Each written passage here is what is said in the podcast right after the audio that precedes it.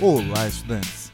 Sou o professor Marco Nunes e este podcast é uma revisão rápida do Nerd Curso Biologia sobre o sangue. O sangue é um tecido conjuntivo de natureza líquida que circula por vasos sanguíneos impulsionado pelas contrações do coração. Apesar de líquido, é constituído por uma porção sólida, chamada de porção figurada, formada por células sanguíneas e as plaquetas.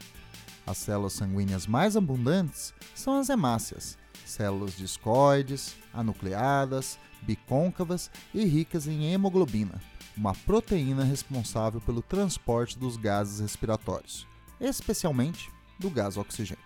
Os leucócitos são células sanguíneas envolvidas com a defesa do corpo. Entre os leucócitos há os neutrófilos, monócitos, eosinófilos, basófilos e vários tipos de linfócitos.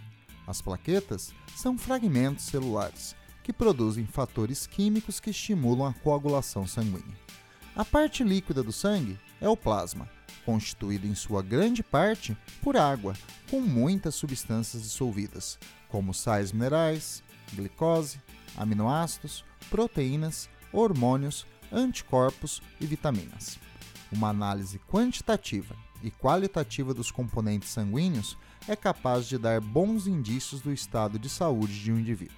Para finalizar, é bom lembrar que as hemácias podem ser chamadas de eritrócitos ou glóbulos vermelhos, e os leucócitos de células brancas ou glóbulos brancos, e as plaquetas de trombócitos.